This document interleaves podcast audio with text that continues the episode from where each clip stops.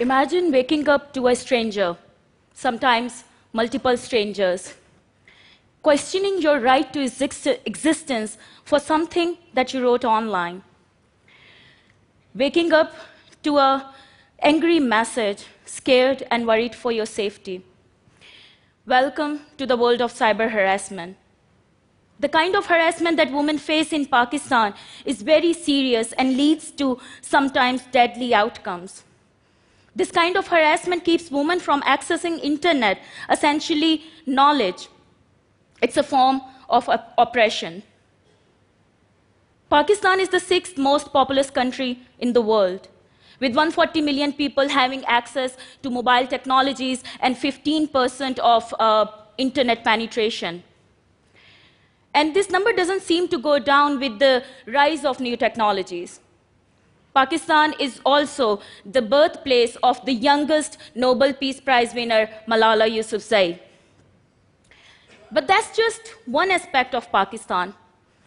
Another aspect it is where the twisted concept of honor is linked to the woman and their bodies, where men are allowed to disrespect women and even kill them sometimes in the name of so called family honor, where women are left to die right outside their house for speaking to a man on a mobile phone in the name of family honor.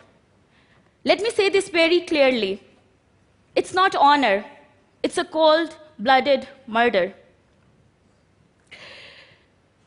I come from a very small village in Punjab, Pakistan, where women are not allowed to pursue their higher education.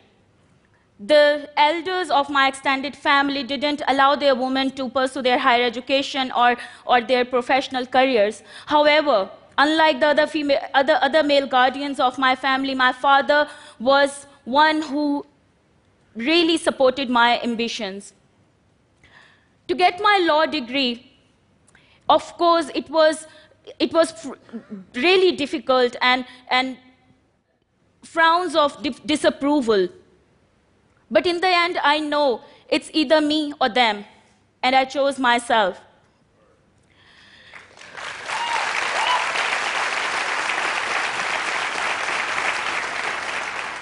My family traditions and expectations from women wouldn't allow me to own a mobile phone until I was married.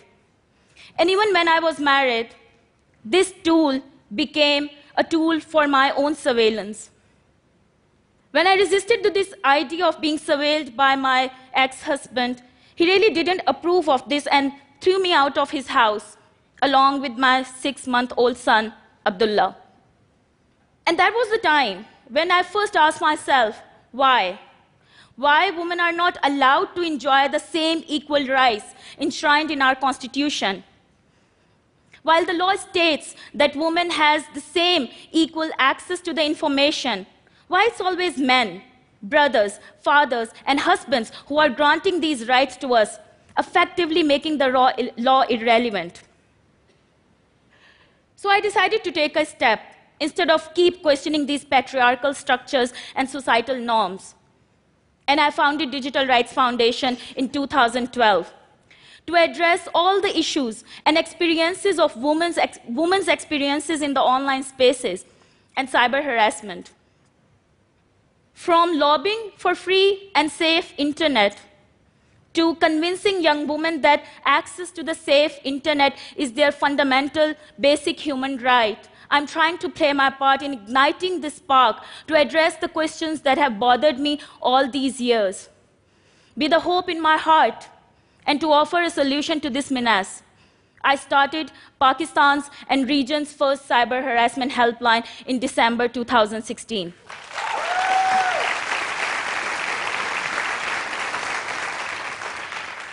To extend my support to the women who do not know who to turn to when they face serious threats online.